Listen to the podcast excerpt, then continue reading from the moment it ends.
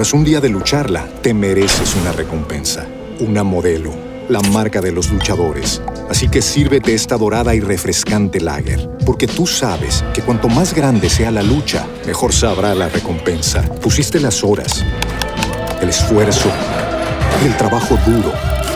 Tú eres un luchador y esta cerveza es para ti. Modelo, la marca de los luchadores. Todo con medida, importada por Crown Imports, Chicago, Illinois. Hello, it is Ryan, and I was on a flight the other day playing one of my favorite social spin slot games on chumbacasino.com. I looked over the person sitting next to me, and you know what they were doing? They were also playing Chumba Casino. Coincidence? I think not. Everybody's loving having fun with it. Chumba Casino is home to hundreds of casino style games that you can play for free anytime, anywhere, even at 30,000 feet. So sign up now at chumbacasino.com to claim your free welcome bonus. That's chumbacasino.com and live the Chumba life. No purchase necessary. VGW Group. Void were prohibited by law. See terms and conditions. 18 plus. Las noticias en Al Mediodía de RCN Radio. Una de la tarde, seis minutos. Seguimos aquí al mediodía en RCN Radio. Nos acompaña la doctora Juliana Morat, quien es la directora del Observatorio Laboral de la Universidad Javeriana, el viceministro del Trabajo Edwin Palma, Jorge Enrique Bedoya, presidente de la Sociedad de Agricultores de Colombia, y Luis Francisco Maltés, el presidente de la CUP. Estábamos hablando antes de ir a la pausa de si esta reforma logrará crear los puestos de trabajo necesarios, porque generó mucha polémica una afirmación de la ministra Glorinés Ramírez en el sentido de que no necesariamente esta reforma estaba pensada en crear más, eh, más empleos. Doctor Maltés, ¿esta reforma cree usted que sí puede ayudar a generar trabajo? Esta reforma, en primer lugar hay que decir que un gobierno se debe ver como un conjunto de políticas y no solamente como una, que esta es la laboral.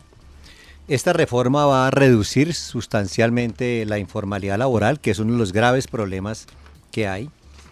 Pero también hay que tener en cuenta que hay una serie de políticas del gobierno del presidente Petro destinado a la creación de empleo. Podemos decir algunas rápidamente. Eh, el convenio que se ha celebrado entre el Ministerio de Salud y la Secretaría de Salud de Bogotá para producir vacunas, cosa que se dejó de hacer hace 30 años.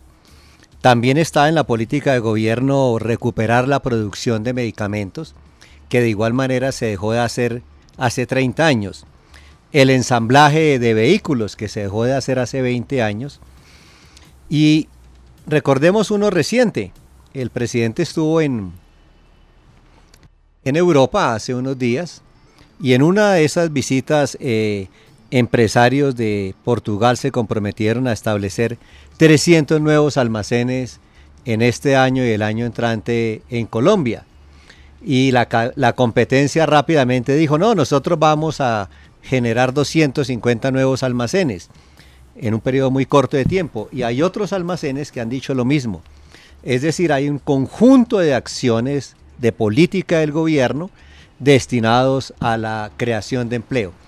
Y termino diciendo esto, el estudio del Banco de la República es un estudio más político que técnico, eh, porque también hay que recordar que el ganador del Premio Nobel de Economía de hace tres años, David Carr, eh, dijo lo contrario, mientras más ingresos tengan las personas, hay más posibilidades de generar empleo, toda vez que crece lo que llamamos en economía la demanda agregada, el poder de compra de la sociedad se mejora, y si se mejora el poder de compra de la sociedad, habrá más demanda, las empresas producen más y generan más empleo, lo que se llama el círculo virtuoso de la economía.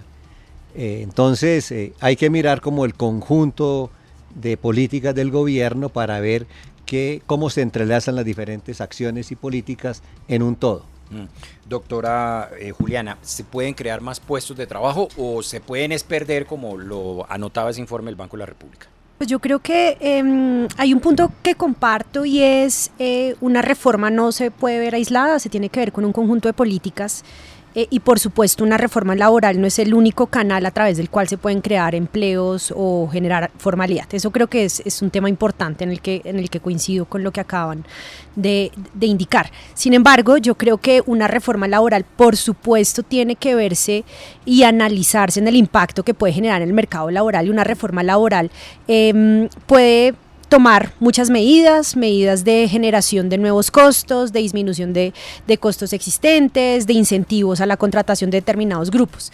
Yo creo que esta reforma laboral no tiene una apuesta clara en la generación de empleo y creo que hay muchas medidas dentro de esta reforma laboral que pueden generar eh, un impacto negativo en el mercado laboral y ahí creo que las luces que nos trae el estudio del Banco de la República son muy importantes. El estudio del Banco de la República eh, analiza cuáles son todos estos cambios. Por supuesto, el estudio del Banco de la República, creo que eso también es muy importante decirlo, no invalida la reforma laboral, no dice que en su conjunto sea mala, sino nos dice hay puntos en los que tenemos que extremar cautela porque los costos laborales adicionales en el mercado laboral colombiano, que tiene sus particularidades, podrían generar desempleo, pero creo que el punto más importante es una brecha mayor entre la formalidad y la, formal y la informalidad, que es uno de los grandes temas que, y problemas que tiene Colombia. Nosotros somos un país de informales, somos un país de microempresarios y somos un país de salarios medios muy bajos. Eh, en un estudio que nosotros hicimos en la Universidad Javeriana, los salarios medios no superan los 3 millones 100 en todo Colombia, eso significa que los salarios promedio en nuestro país son en, ex, en exceso bajos, los salarios en la informalidad están muy por debajo del salario mínimo legal mensual vigente, incluso llegan a ser la mitad o una tercera parte del salario mínimo legal mensual vigente y la mayoría eh, de empresas en todos los sectores y frente a todos los grupos de trabajadores son microempresas que no superan los 10 trabajadores. Entonces yo creo que eh, algunos puntos del proyecto de reforma laboral sí pueden eh, exacerbar esta brecha muy clara entre la formalidad y la informalidad, incluso podrían generar desempleo. Y lo que nosotros hemos dicho es, nosotros no podemos tener en cuenta que Colombia es un mercado homogéneo, seguramente muchas de las empresas que existen actualmente, grandes empresas con más de 200 trabajadores, podrían absorber estos costos que trae la formalidad, por supuesto con impactos económicos diferentes, como el incremento de precios, que sería lo más lógico porque incrementa uno de los, de, incrementan uno de los costos de uno de los insumos del mercado laboral, que es la mano de obra, entonces eso se traslada a precios, pero la mediana y la pequeña empresa, que nuevamente es el gran empleador, sí podrían generar, tener un impacto negativo que los haría contratar por debajo de la ley o incluso a despedir personas o a dejar de contratar más bien personas. ¿Qué definitivamente no le gusta la reforma laboral, doctor Bedoya? Pues mire, varias cosas. Lo primero es que la reforma en el, en el capítulo del contrato agropecuario no reconoce la posibilidad, que además es una realidad en el campo, de que usted tiene que tener el contrato por horas habilitado, porque un trabajador rural tiene varios empleadores el mismo día.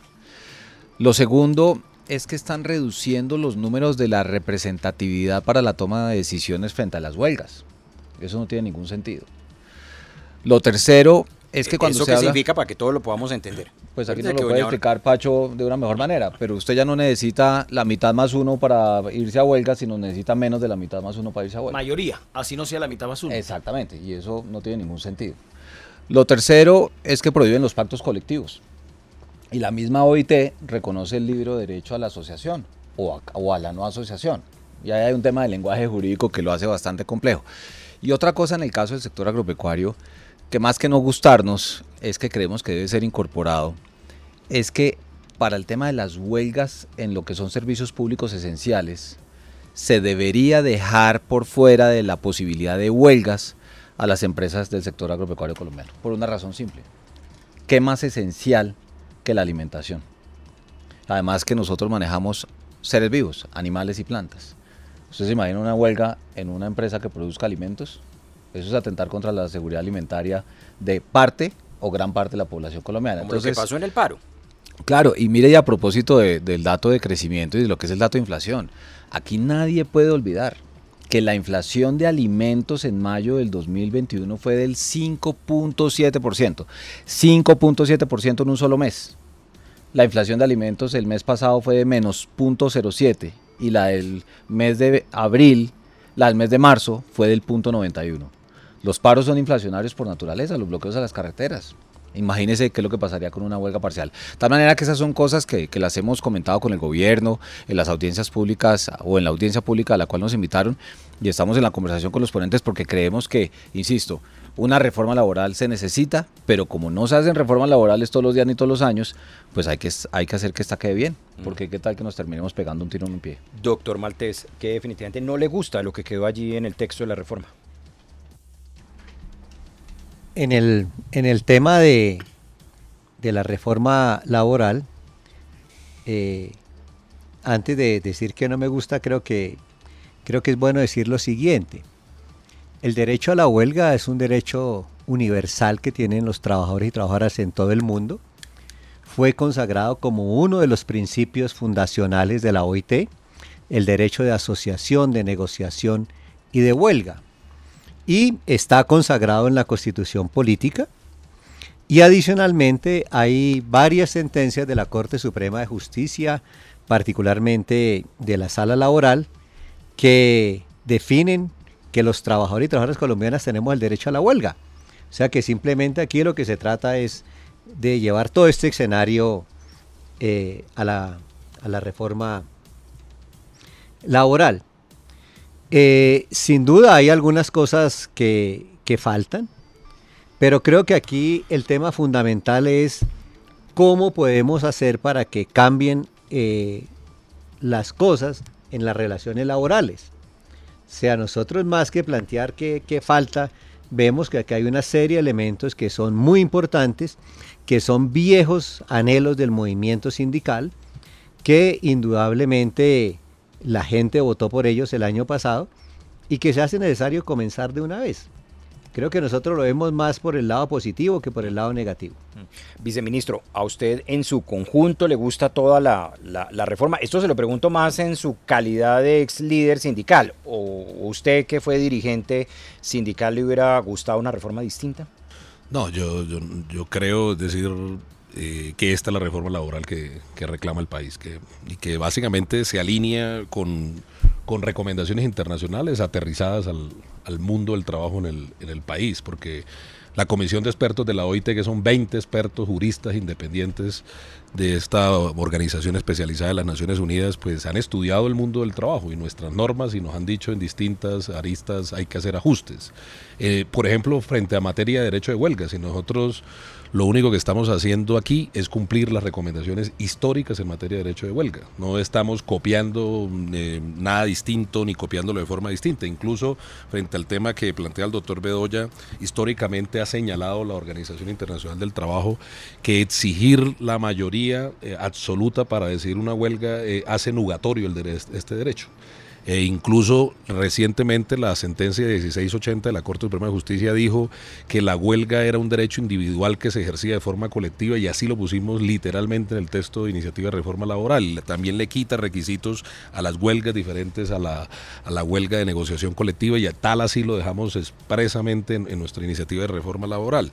Eh, lo de los pactos colectivos no solamente lo ha recomendado la, la OIT, la OIT ha dicho eliminen los pactos colectivos donde haya organizaciones sindicales, pero el Tratado de Libre Comercio y el capítulo laboral con el gobierno de Canadá ha dicho eliminen los pactos colectivos, que es una práctica que se estimula y acaba las organizaciones sindicales. Entonces, también un poco el dilema y la pregunta que uno plantea a quienes se oponen a estas eh, eh, medidas que están incluidas en el texto de reforma laboral es, ¿cumplimos estas recomendaciones internacionales, sí o no? En un mundo globalizado en un mundo en el que obviamente tenemos estándares internacionales que estamos obligados a cumplir. La OBDE, que es un club de países ricos, como se ha señalado históricamente, con prácticas eh, eh, distintas, también nos ha recomendado hacer ajustes en materia de derecho laboral colectivo, particularmente en materia de derecho de huelga, particularmente en derecho de asociación, y es lo que está incluido. Entonces, la pregunta es, ¿respondemos a estos compromisos internacionales? ¿Los cumplimos, sí o no? Porque al final son estándares internacionales en este, insisto, mundo del trabajo que hoy se, cada día se internacionaliza más y busca su regulación a través de normas internacionales del trabajo. Doctora Juliana Morat, ¿qué definitivamente no le parece de esa reforma? Creo que mm, hay varios puntos nuevamente se pueden mejorar, no es que no, no, se discutan. Eh, definitivamente eh, el más difícil es el, la jornada nocturna desde las 6 de la tarde. Creo que en dominical puede haber un manejo económico diferente, pero la jornada nocturna desde ese pues desde comenzando desde las 6 de la tarde con un incremento del 35% puede ser muy difícil para determinados sectores con el riesgo que, que ya les dije. Ese es un punto.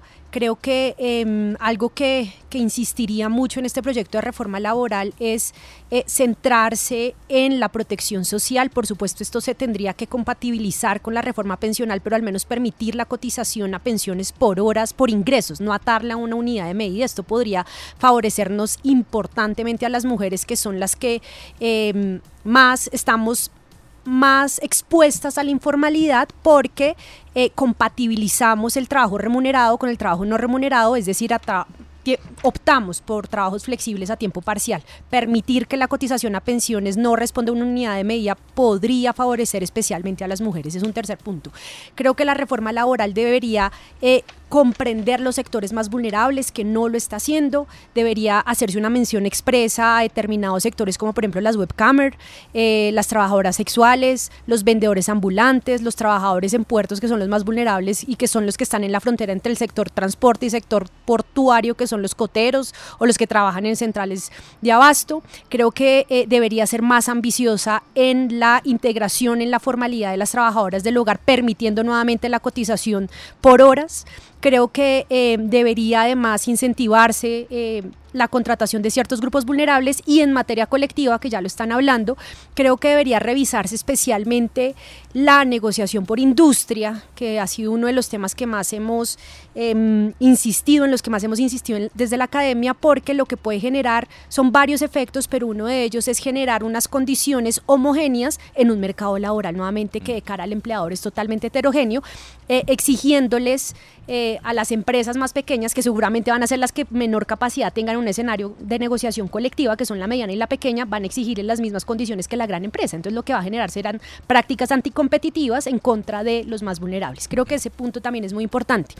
Y frente a la huelga, pues hay muchos temas eh, que toca analizar con cuidado, ahí serán las discusiones grandes. Eh, y creo que el, tema de la, de la del, de no respetar las mayorías en la votación a la huelga puede afectar también el derecho a asociación de los trabajadores que no desean ir a la huelga o que no desean pertenecer a un sindicato, que existen en nuestros países muchas personas que no desean pertenecer a un sindicato y ahí tendríamos que extremar cuidado sobre todo para evitar una, um, un riesgo de inconstitucionalidad eh, en un punto que podría llegar a un punto medio. Mm. Eh, y lo podríamos hacer ya. Aquí me hace una pregunta un oyente, esta se la traslado al viceministro que seguramente tiene, tiene más claro esto. En la jornada laboral del personal de vigilancia, que, que, ustedes saben, pues tiene allí unas horas, especialmente nocturnas, dice, cuando entre en propiedad la disminución de la jornada laboral, esas horas para completar su turno se convertirán en extras. O sea que cuando la jornada sea de seis horas diarias y el turno normal es de 12 horas, el incremento de horas extras eh, me dicen aquí, será evidente afectando la nómina para el empleador. ¿Qué han pensado al respecto? Que me dicen es un tema que le están dando vuelta ya en la Superintendencia de Vigilancia. estamos conversando con este sector en, particular. Eh, con ellos hemos tenido mesas técnicas en el marco de la ley 2021 que empieza a regir a partir de, este, de esta mitad de año que eh, no es una ley que se toca en nuestra reforma laboral, siempre hemos dejado con precisión, nosotros respetamos el contenido de la ley 2021, incluyendo su gradualidad, y estamos revisando los, eh, los impactos, porque así nos ordena la norma, en el, en, el empleo de este sector que sin duda alguna es muy importante para el país, porque estamos hablando de 400 mil eh, puestos de trabajo, generalmente, es decir, el 50% de esta actividad de seguridad privada está a cargo de, es decir, o se presta a entidades del sector público, por lo tanto, la tarifa que presta el sector de vigilancia una tarifa regulada por el Ministerio de Defensa, que estamos analizando cuál es el impacto de orden fiscal para también eh, revisar eh, cómo, cómo pudiésemos, eh, pudiésemos debatir esto al interior de la, de la reforma, pero es evidentemente claro que también lo calculamos, la señora ministra lo dijo con precisión hace más de una semana, en todos los trabajadores del país dejaron de ganar 30 billones de pesos por no aplicárseles el recargo nocturno y el recargo dominical como existía antes de la ley 789 sobre eh, una ley sobre la que no deberíamos estar hablando porque esa misma ley decía que a los dos años debía revisarse su impacto en el empleo y la informalidad y impactos que no se revisaron. Pero cabe eh, la posibilidad que a este sector no se le apliquen los aumentos o la recuperación o, para todos igual. Eh, en principio uno diría que para todos igual, es decir, porque obviamente estamos hablando del recargo nocturno desde las 6 de la tarde a las 9 de la noche y este es un trabajo que está 24 horas y lo mismo el trabajo dominical pasarlo del 75 al 100% como existía antes de la una norma que funcionó durante muchos años eh, y que lo que hizo fue reducir los ingresos a las familias trabajadoras. Nosotros hemos calculado que más o menos un salario mínimo un vigilante dejó de ganar por efectos de esta ley al año. Es decir, esto casi que son eh, dos primas de servicios y obviamente disminuir los ingresos a las familias de los trabajadores y trabajadoras no generó el empleo que prometió esta ley. Nos quedan cinco minutos, así que quiero unas opiniones puntuales de ustedes. La pelota ya está en la cancha del Congreso de la República. Eh, ¿Qué esperarían que salga de allí? Eh, doctor Bedoya, rápidamente. Pues sensatez, sensatez y una decisión real de proteger el empleo formal, de incentivar más formalización y que esto vaya de la mano con una política de Estado. Cuando el gobierno habla de la economía popular y comunitaria, no debería ser una economía popular y comunitaria que esté condenada a la informalidad laboral.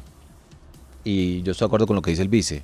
El empleo no se genera solo por una reforma laboral, pero el gobierno tiene billones de pesos para impulsar la economía popular y comunitaria que la impulsen, pero condicionado a que los trabajos que se creen sean empleos formales. Eso es un conjunto de normas, pero aquí hay que pensar en que hay que reducir la informalidad laboral. Doctor Maltés, rápidamente, ¿qué espera que salga de allí del Congreso?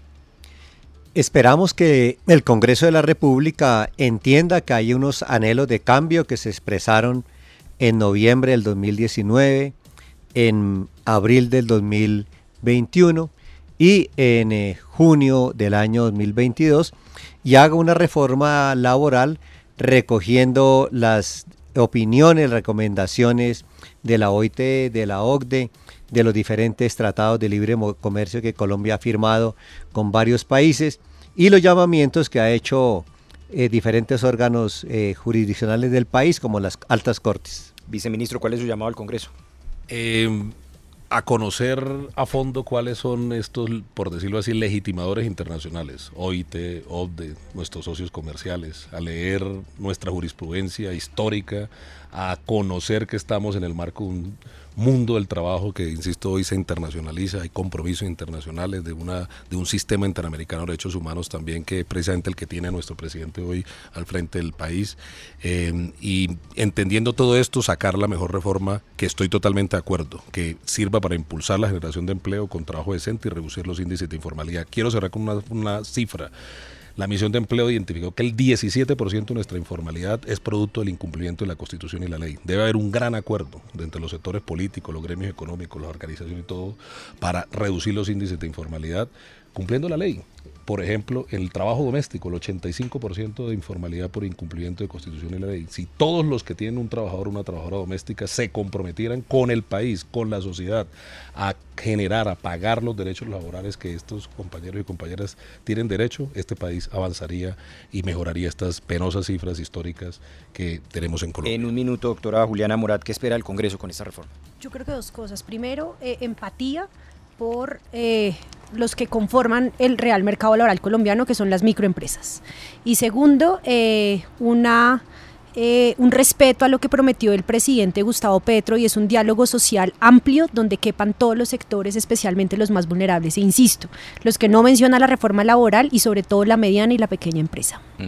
Una de la tarde, 28 minutos. Teorías de todo tipo, Carlos, hemos escuchado a lo largo de esta conversación. Es evidentemente necesaria una reforma. Creo que ese ya es un punto en común donde hay eh, consenso entre todas las partes y ojalá el Congreso escuche estas opiniones y se construya, desde luego, la mejor reforma posible que le sirva a todos y a todas las colombianas. Mire, y lo dejo con un dato porque la ministra del Trabajo, Gloria Ramírez, ha estado hoy, bueno, siguiendo con las audiencias públicas sobre la reforma laboral y ha dicho que las críticas de los empresarios son viejas, que vienen desde el año pasado y asegura esto la ministra y, y, y cito comillado con comillas, Alejandro, aquí se han acostumbrado que a través de los derechos sociales quieren seguir acumulando capital y haciendo ganancias, dice la ministra. Viceministro, gracias por habernos acompañado. Un placer. Gracias a ustedes, como siempre, por la invitación. Doctor Maltés, gracias también por habernos acompañado. Les deseamos una buena tarde. Muchas gracias por la invitación. Gracias también al doctor Jorge Enrique Bedoya por habernos acompañado. Alejandro, un placer siempre. Nos vemos pronto. Doctora Juliana Morat, gracias también por haber sacado el espacio y conversar con los oyentes sobre este asunto. Muchas gracias a ustedes y a quienes nos están escuchando. Una. Tras un día de lucharla, te mereces una recompensa, una modelo la marca de los luchadores. Así que sírvete esta dorada y refrescante lager, porque tú sabes que cuanto más grande sea la lucha, mejor sabrá la recompensa. Pusiste las horas, el esfuerzo, el trabajo duro. Tú eres un luchador y esta cerveza es para ti. Modelo, la marca de los luchadores. Todo con medida, importada por Crown Imports, Chicago, Illinois. With Lucky Land slots, you can get lucky just about anywhere. Dearly beloved, we are gathered here today to. Has anyone seen the bride and groom? Sorry, sorry, we're here. We were getting lucky in the limo and we lost track of time. No, Lucky Land Casino, with cash prizes that add up quicker than a guest registry. In that case, I pronounce you lucky. Play for free at LuckyLandSlots.com. Daily bonuses are waiting. No purchase necessary. Void where prohibited by law. 18 plus. Terms and conditions apply. See website for details.